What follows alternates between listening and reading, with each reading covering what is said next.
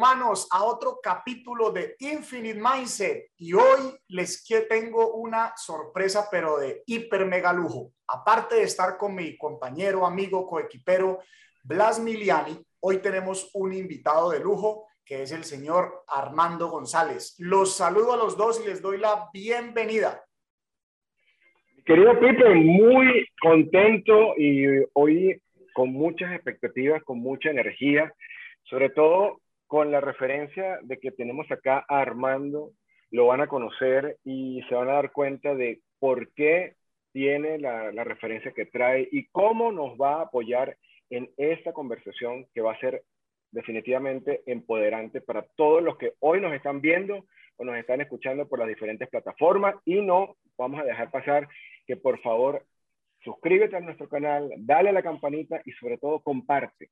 Comparte esta información de valor con aquella persona que hoy consideres que le puede ser útil y de esta manera nos vas a ayudar a que el algoritmo nos posicione y llevar este conocimiento de valor a miles y millones de personas que hoy, al igual que tú, lo están necesitando. Así que, bienvenido Armando. hombre, al contrario, un placer y para mí es un honor que me inviten a este gran podcast. Tengo a dos grandes referentes aquí y creo que sería una, una, muy buena plática, creo que sería una plática extraordinaria por los temas que se pueden llegar a manejar y sobre todo porque tengo gente aquí que quiere vivir 180 años. Entonces, creo que eso va a hacer que esto se ponga demasiado interesante.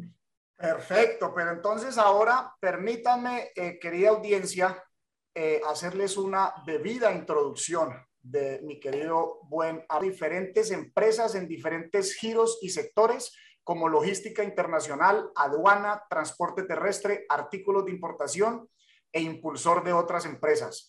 Considerado como desarrollador de emprendedores con preferencia en países como México, Estados Unidos, China, Hong Kong y Europa.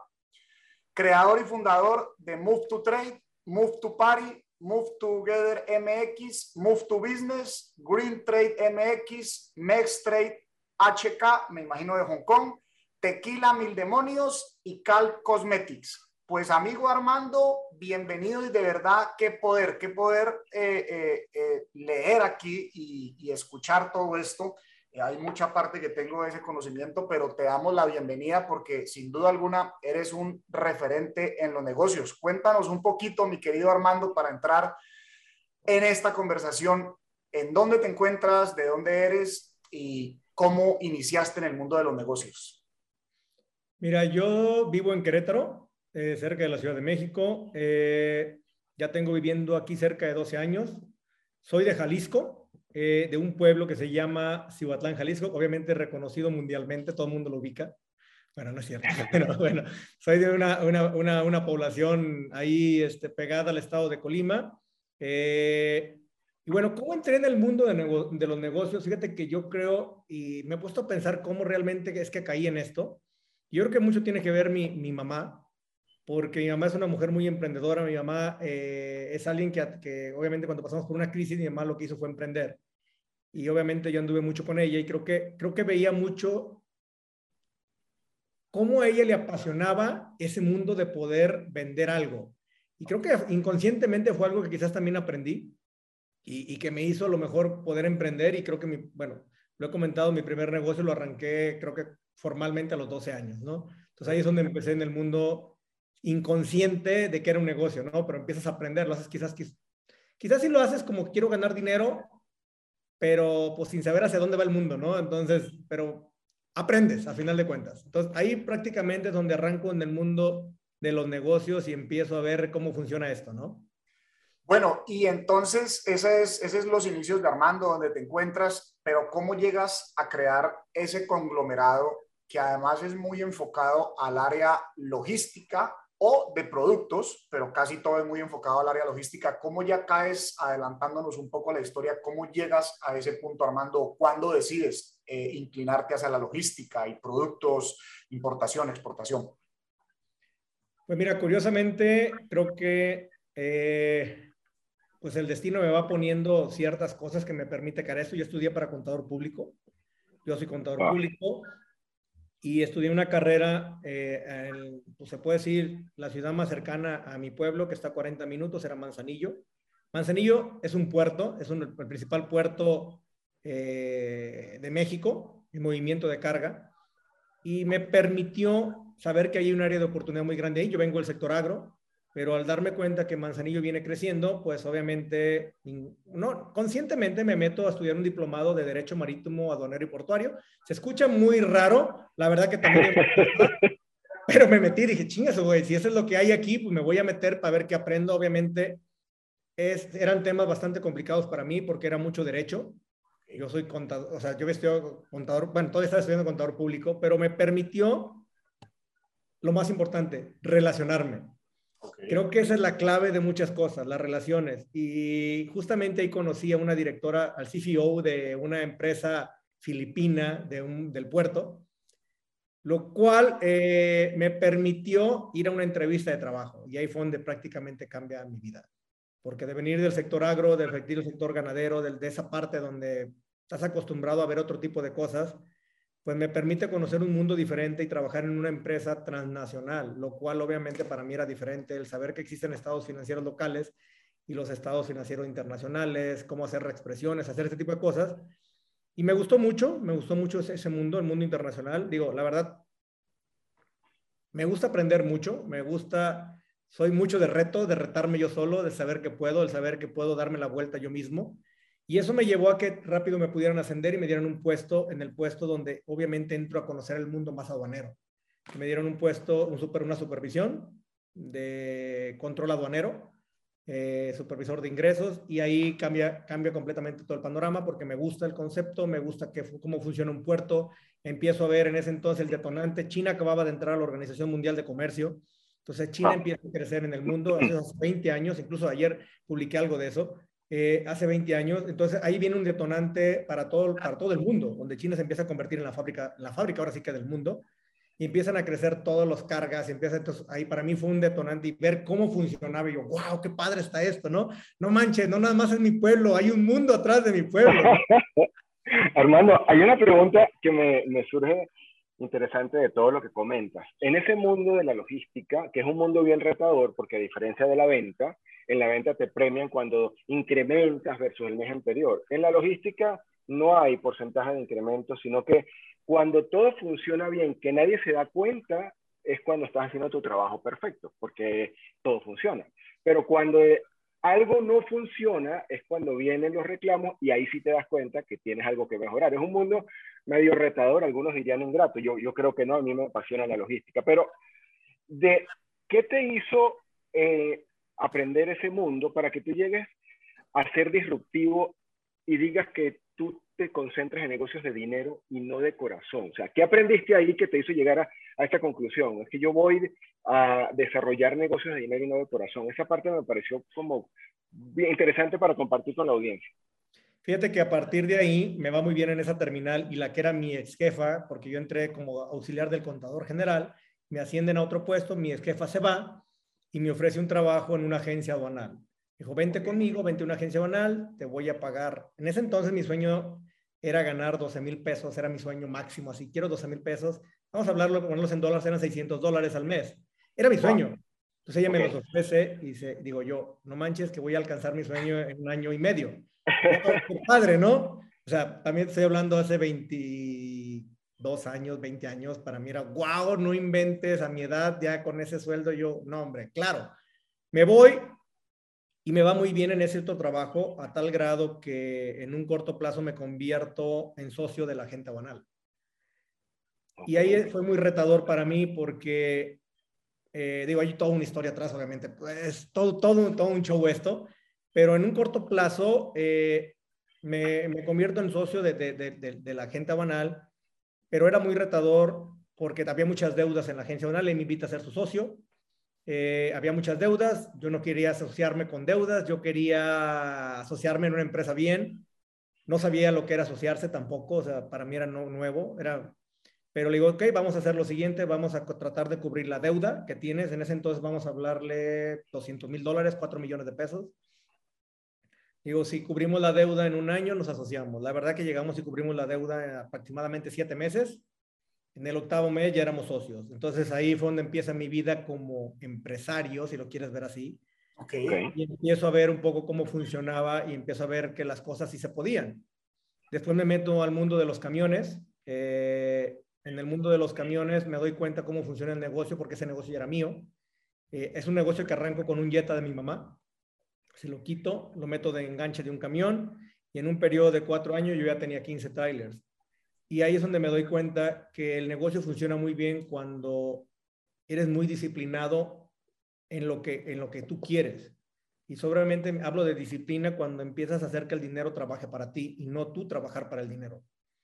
Eh, Armando, y ahora que mencionas eso, los camiones eran obviamente con el propósito, o no sé si obviamente, pero eran con el propósito de mover esa carga que ustedes movían específicamente. O sea, también entonces desde ahí, ahora que yo leía tu biografía, pues esa cadena de diferentes negocios, entonces también tu mente va un poco, no sé si eso está relacionado porque también te he escuchado o he leído cosas de ti que dicen, entiende que el emprendimiento es una maratón. No sé si nos puedes complementar algo ahí porque se me unen como ese conglomerado de negocios que tienes y manejas.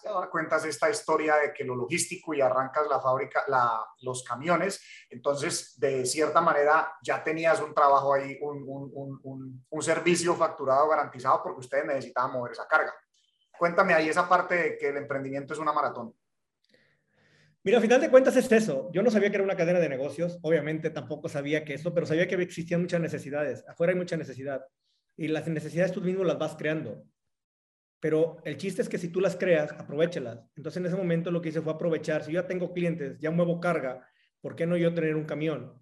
Entonces empiezo a comprar un camión, yo mismo me daba la carga, entonces yo mismo me pagaba, yo decía, uy, qué padre, empiezo a crecer ese negocio. Y creo que a final de cuentas, yo creo que la gente no puede, hay que entender, no puedes crecer de la noche a la mañana se requiere un trabajo arduo y por eso digo, no esto es como un maratón. El maratón no lo corres en un día. Hay una preparación atrás, y necesitas ser muy disciplinado, necesitas ser muy organizado y necesitas tener muy claro el objetivo que tú quieres. El objetivo obviamente tiene que ver con que no vayas a flaquear. Obviamente tienes que ser, por eso es la parte de la disciplina, ¿no? Cuando la motivación falla, la disciplina es la que actúa. Siempre va a ser así. Todos somos muy motivados en algún momento, pero todos en algún momento también vamos a decaer porque es parte de la cabeza. La cabeza no es perfecta, el cerebro no es perfecto. Lo que te hace la perfección es la disciplina, que dices, güey, no, pues tengo que hacerlo, ya lo estoy haciendo. En ese momento el que te impulsa es más el cuerpo o, más las ganas de, querer lograrlo, más que la cabeza. Porque, digo, no somos perfectos. Y ahí es donde realmente empieza esta parte, la parte donde decir, güey, yo quiero tener más camiones, güey, yo creo que hay más negocio. Digo, a, lo largo de eso abrí más negocios alternos. Obviamente son negocios de, de periodos cortos de vida, pero a lo largo de eso se abrió otro de limpiezas de contenedores, eh, una, una, descarga de, de, productos en una ciudad. Empecé a ver por qué, porque yo, ya, yo, yo mismo generaba el trabajo, entonces, ¿por qué no lo mismo yo lo pongo en los negocios? Y así fue como empecé a crecer. Digo, desgraciadamente eh, me doy cuenta, y es por eso que viene mi, mi, mi, mi, famosa frase de los dineros de corazón y no de dinero. Los dineros de okay. no jalan más los de dinero. Eh, donde empiezo a llenarme de negocio y no sabía delegar. Estaba chavo, yo tenía 26 años y yo traía 15 camiones atrás de mí. Traía una agencia aduanal y en ese momento creamos un freight forwarder. Entonces, yo ya mi cabeza, o sea, mi, yo ya no daba, no daba, no había manera.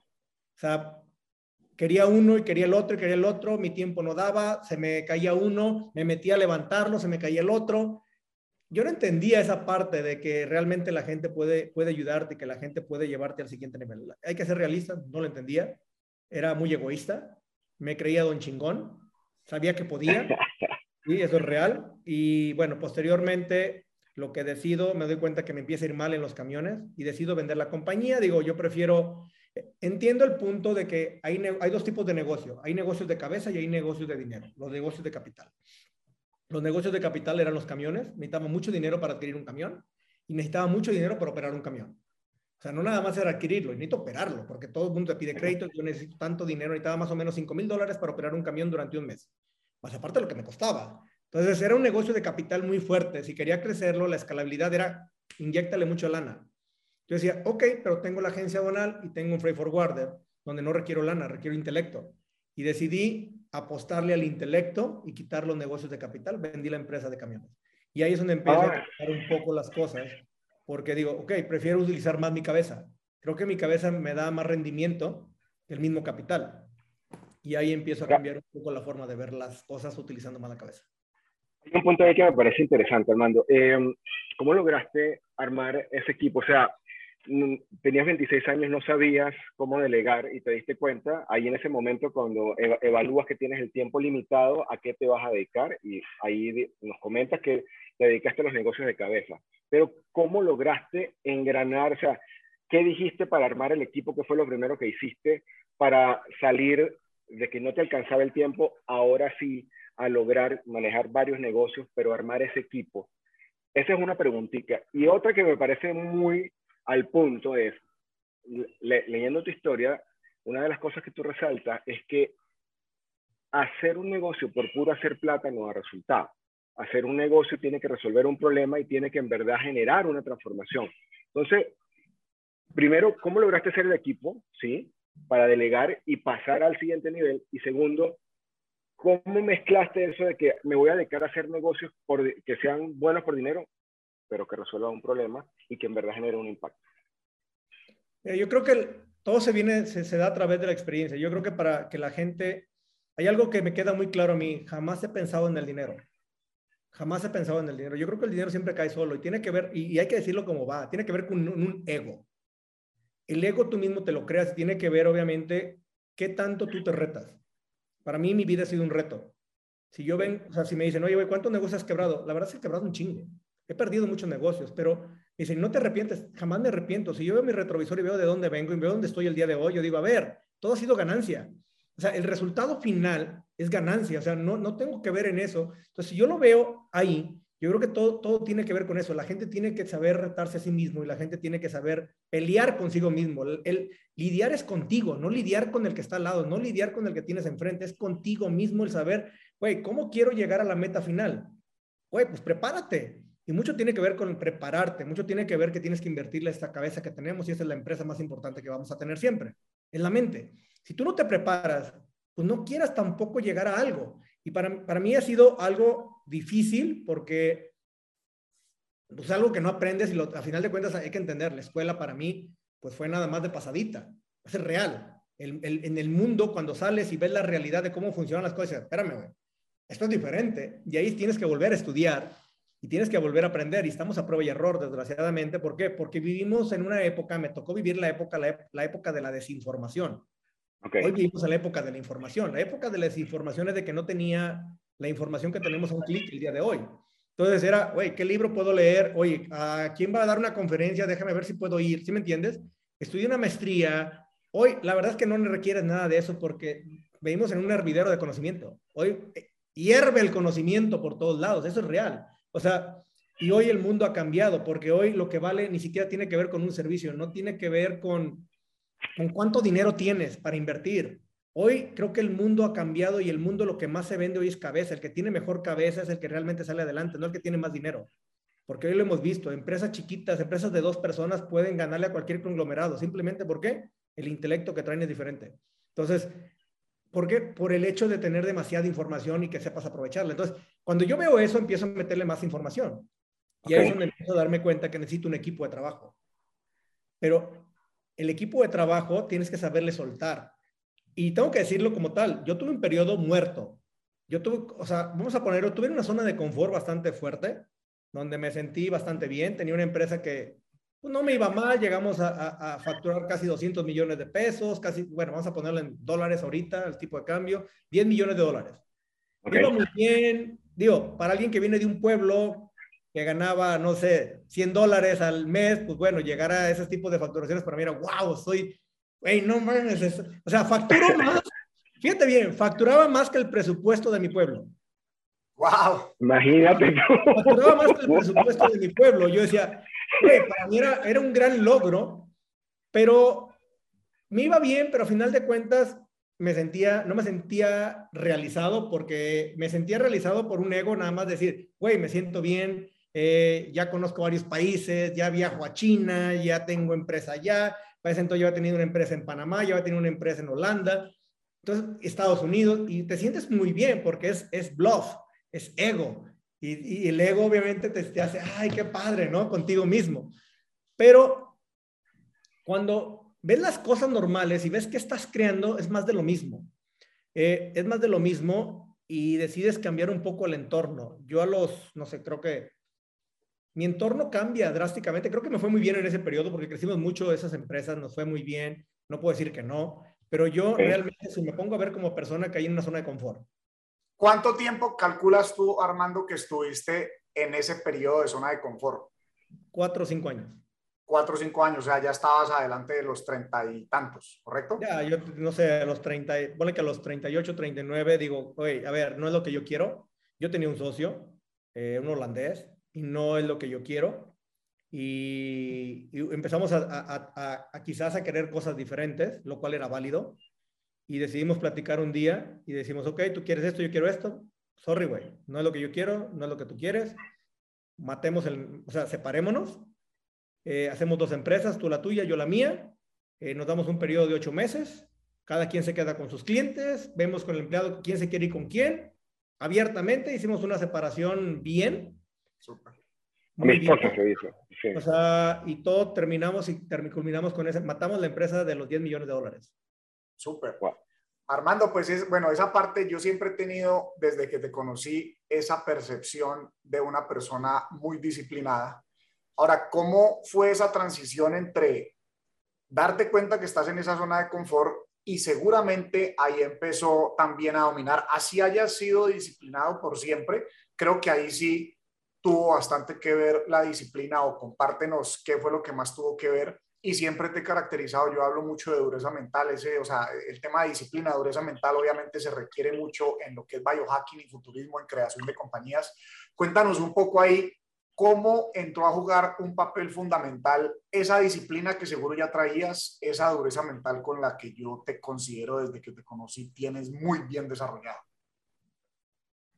Yo creo que todos necesitamos una zanahoria al frente. Todo el mundo la necesitamos.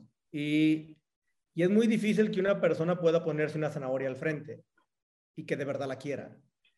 Yo creo que si algo tengo bueno es que sé ponerme una zanahoria siempre. Y esa zanahoria es la que siempre voy a perseguir. Y siempre he podido alcanzar la zanahoria. Siempre he podido alcanzar la, la zanahoria. Entonces, para mí es muy importante saberme retar. Siempre me voy a poner algo y, ¿sabes qué? Me gusta romper, voy a poner así, me gusta romper mis límites. Ok. Me gusta romper mi límite. Yo sé cuál es mi límite y quiero ir más por más. Te lo voy a poner muy sencillo. El día de hoy, me echo el sábado, me voy al pico de Orizaba, que es la montaña más alta de México. Está a 5.600 y tantos metros de altura. Es un reto bastante fuerte para mí, sí. Eh, voy a hacerlo voy a romper mi límite. Ese es el punto. El punto es, y tiene que ver con negocio, tiene que ver con todo, porque el punto es hasta dónde estás dispuesto a dar. Y mucha gente quiere las cosas, pero no está dispuesto a darlo, ¿sí me entiendes? Lo habla y lo dice de aquí para afuera, pero sentirlo es bien difícil. ¿Por qué? Porque te saca de la zona porque te pone en situaciones diferentes, te pone una disciplina, tienes que comer esto, tienes que hacer este ejercicio, tienes que dormirte temprano, tienes que hacer eso, sí, la gente no está acostumbrada a seguir un ritmo, a decir, güey, me voy a autocontrolar. La gente prefiere perder los controles, porque es más fácil, porque vivimos en un mundo donde está, el mundo está dado a través de la información, a través del consumo, a través de mil cosas, porque lo ves todos los días a través de redes sociales, a través del internet, a través de tu mismo amigo del día a día. Y es complicado tú salirte de, ese tren de vida, porque todo mundo está dispuesto a jalarte el otro tren. Claro. Pero ¿qué, ¿qué tan dispuesto estás tú a detener ese tren? Para decir, no, güey, yo no quiero ese camino, me voy a ir por el otro.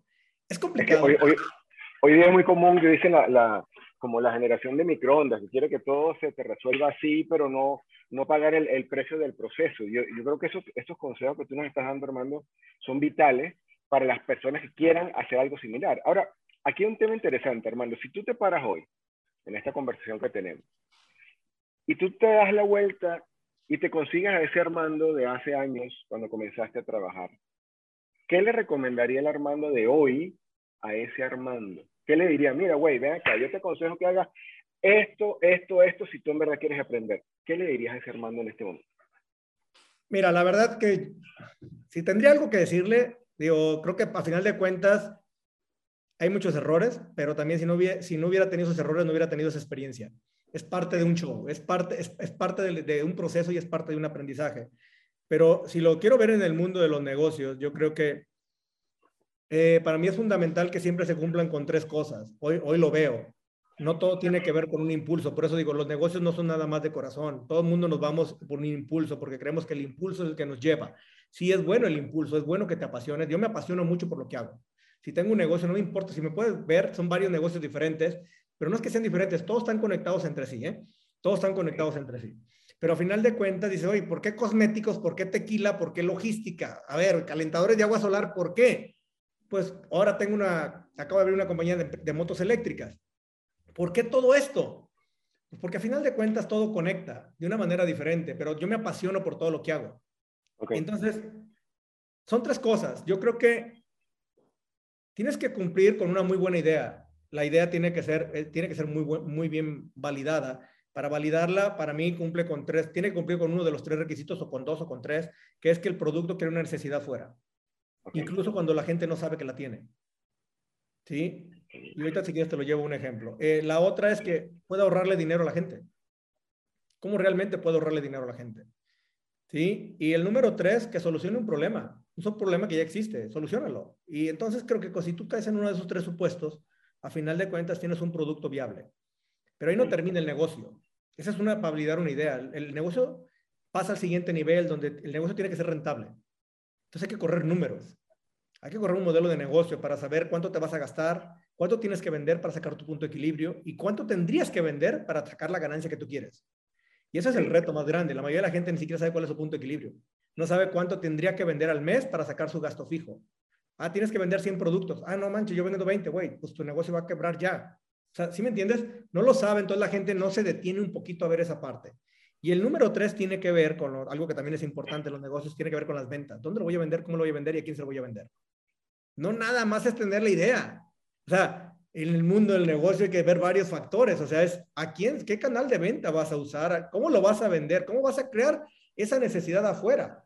¿Sí me entiendes? Entonces, para mí, si me regresara en el tiempo, diría, bueno, pues a lo mejor hay negocios que hice que no hubiera hecho.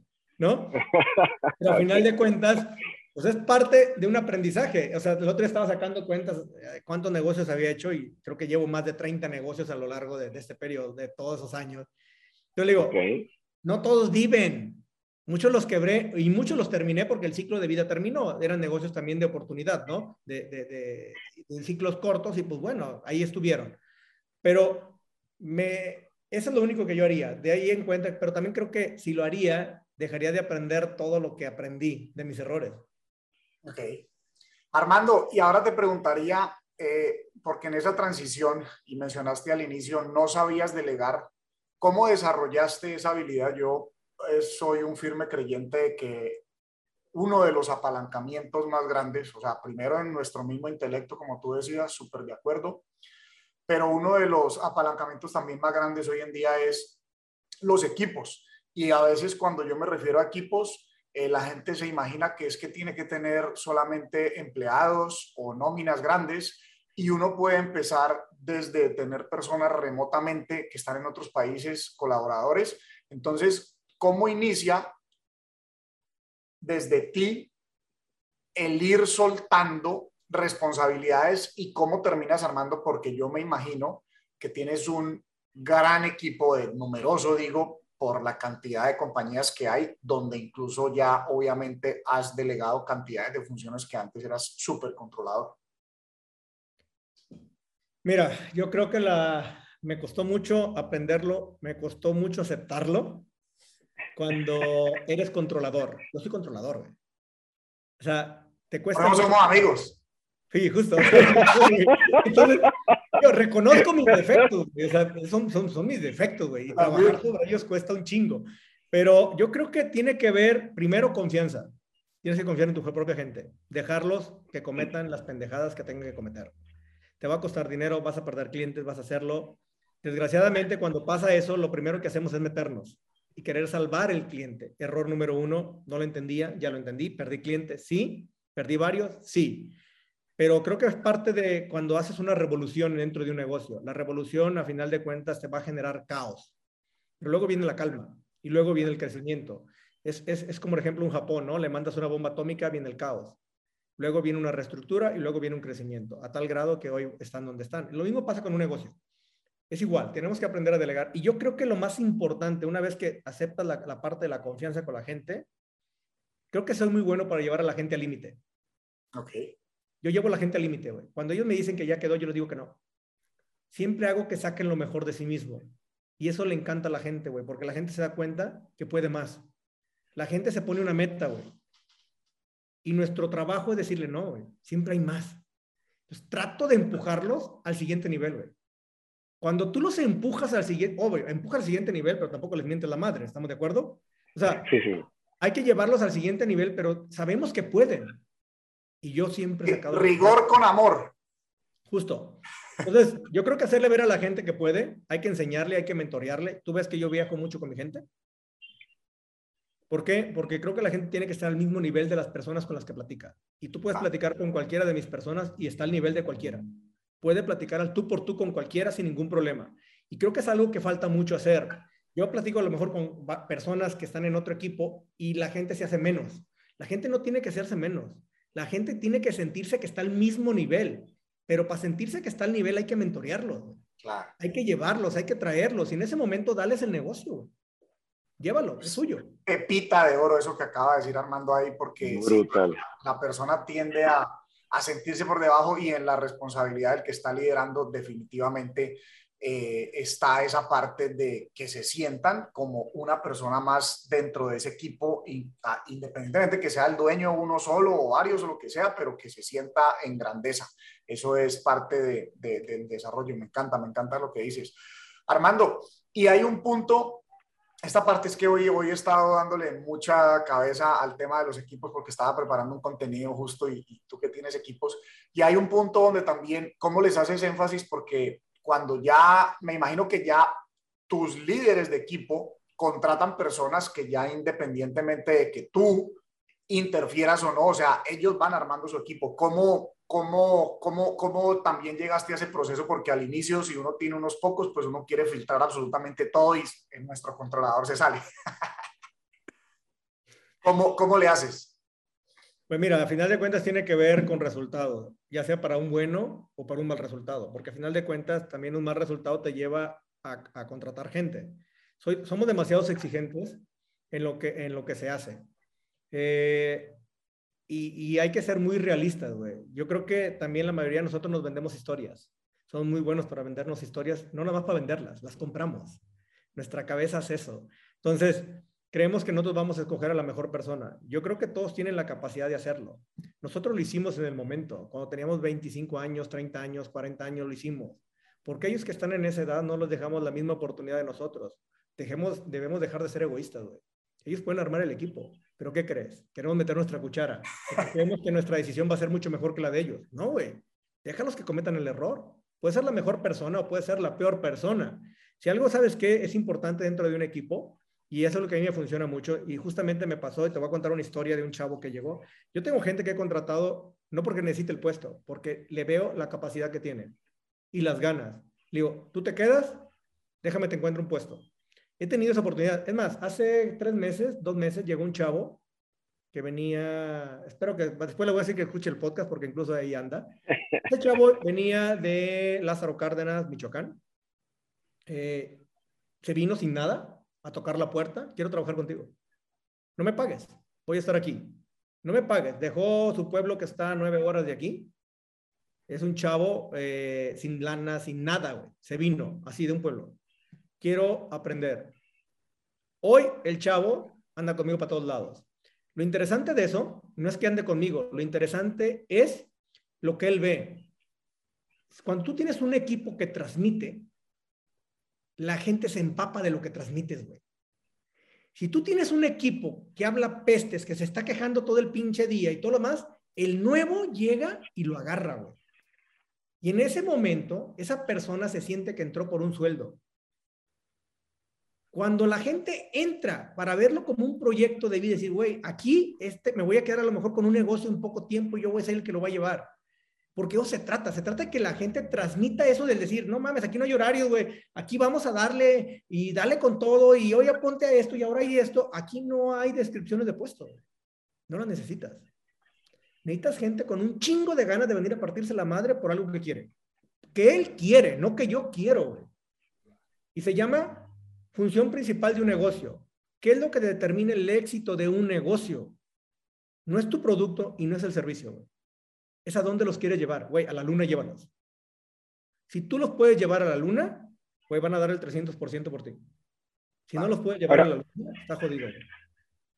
Hermano, y cuando tú hablas de un negocio para que tenga longevidad en el tiempo, yo, yo veía que tú hablabas de, la, de lo que es audiencia y hablabas de, de lo que es hacer una comunidad alrededor del, del negocio. O sea, ahorita me parece interesante lo que dices del equipo y es vital. Un buen equipo, bien entrenado y al nivel que tú lo indicas, es el que te va a permitir llegar, dirían por ahí, un personaje de muñequitos al infinito y más allá. Pero el tema de la audiencia, yo veo que tú también recalcas el tema de la audiencia y hacer una comunidad alrededor de lo que tú haces. Háblanos un poquito de, esa parte que me parece súper interesante. ¿Qué es lo que te permite hacer esa comunidad? ¿Cómo la haces tú y hacia dónde apuntas tú con la fidelización de la gente que recibe un servicio de tus empresas? Yo creo que la comunidad hoy es la base de todos los negocios. Eh, te voy a decir por qué es la base para mí de todo, todo, todo negocio, no me importa productos o servicios. Ya no hay un producto o un servicio que puedas vender nada más por vender. Yo creo que, digo, lo comenté, vivimos en una sociedad de excesos para partir de ahí. Y hablo de un, exceso de todo, hablo exceso de compañías similares, exceso de servicios similares, exceso de trabajos similares, exceso de puestos similares. Eh, toda la gente compite entre sí, güey. ¿Por qué? Porque hay exceso de todo. La única manera donde tú puedes ser único es cuando tienes una audiencia a la cual le puedes vender. Pero porque caes en un supuesto diferente.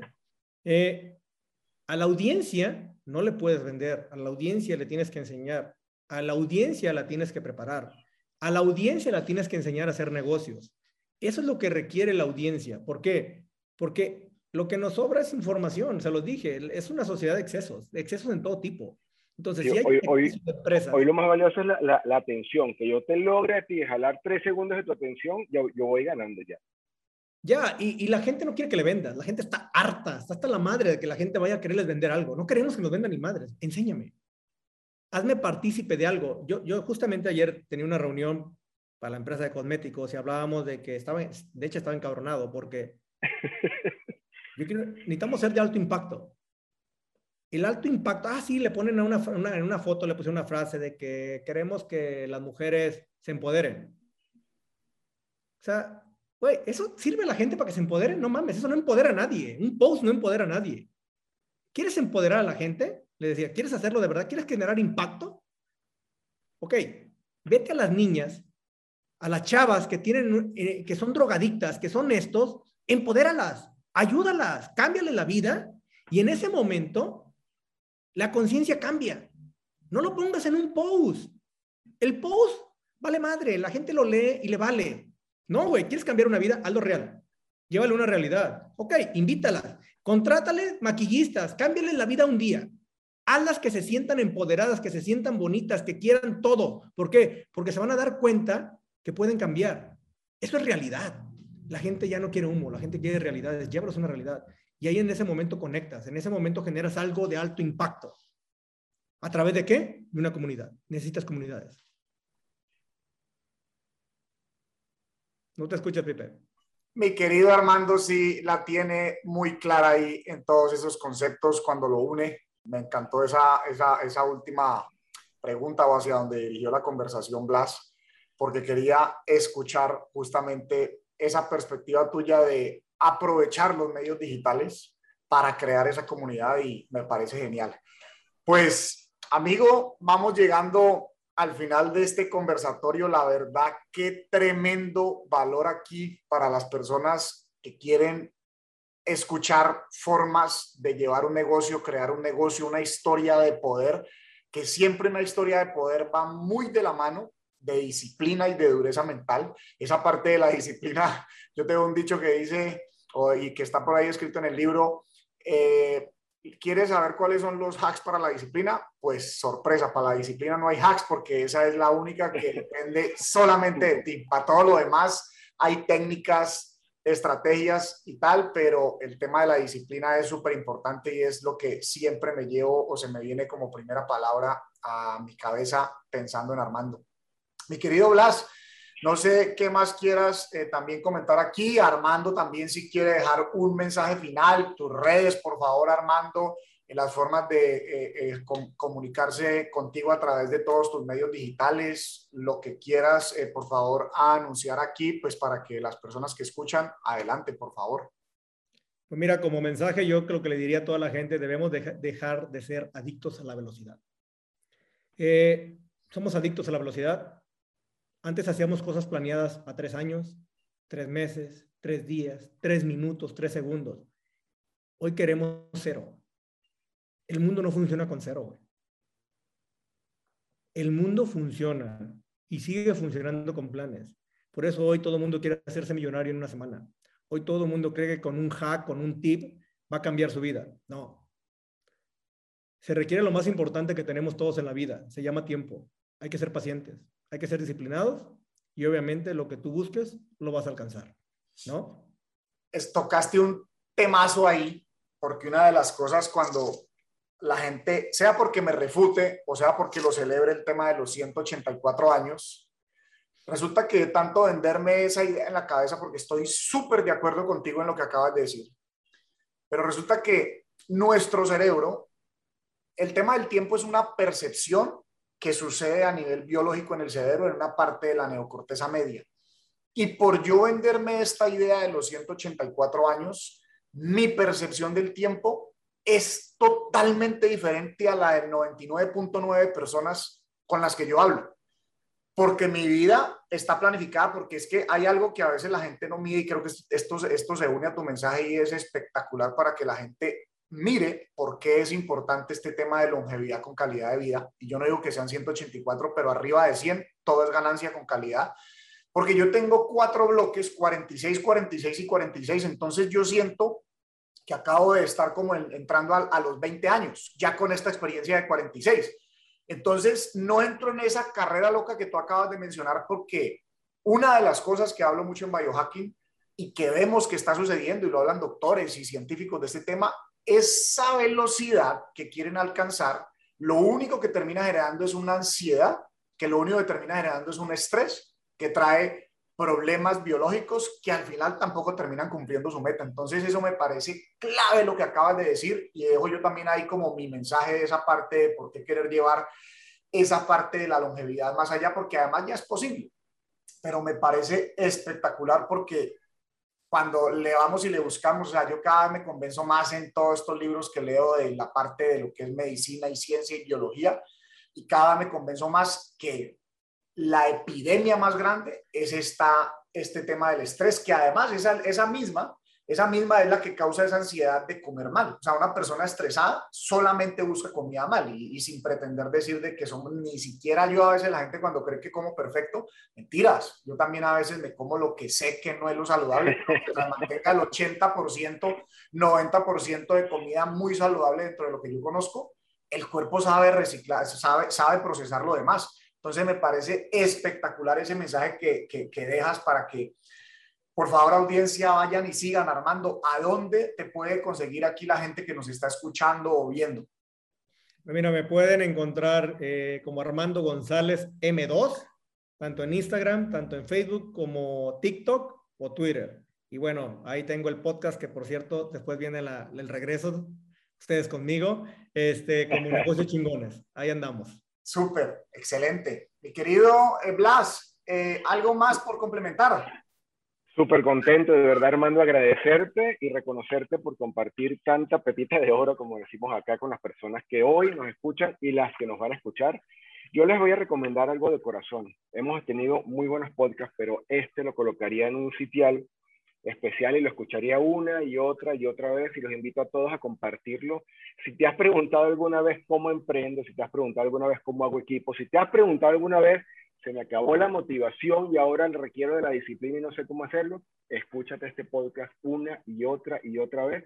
Y lo que se compartió aquí es oro puro de una vida de emprendimiento exitoso en unos 40, 45 minutos de regalo. Así que, Armando, nuevamente reconocimiento, mi querido Pipe, llegamos al final y invitar a nuestra audiencia que nos siga en nuestro canal o en las diferentes plataformas donde está este podcast e invitarlos para que compartan esta información, este conocimiento de valor y nos preparamos para el próximo capítulo. Así que un abrazo Armando, un abrazo mi querido Pipi y saludos a toda nuestra querida audiencia. Mi querido Blas, mi querido Armando, un fuertísimo abrazo a toda la audiencia de este podcast Infinite Mindset, Mentalidad Infinita, donde vamos buscando más. Aquí tienen información de oro. Y recuerden que en este canal vamos de extraordinarios a superhumanos. Muchas gracias. Abrazo para toda la audiencia también allá.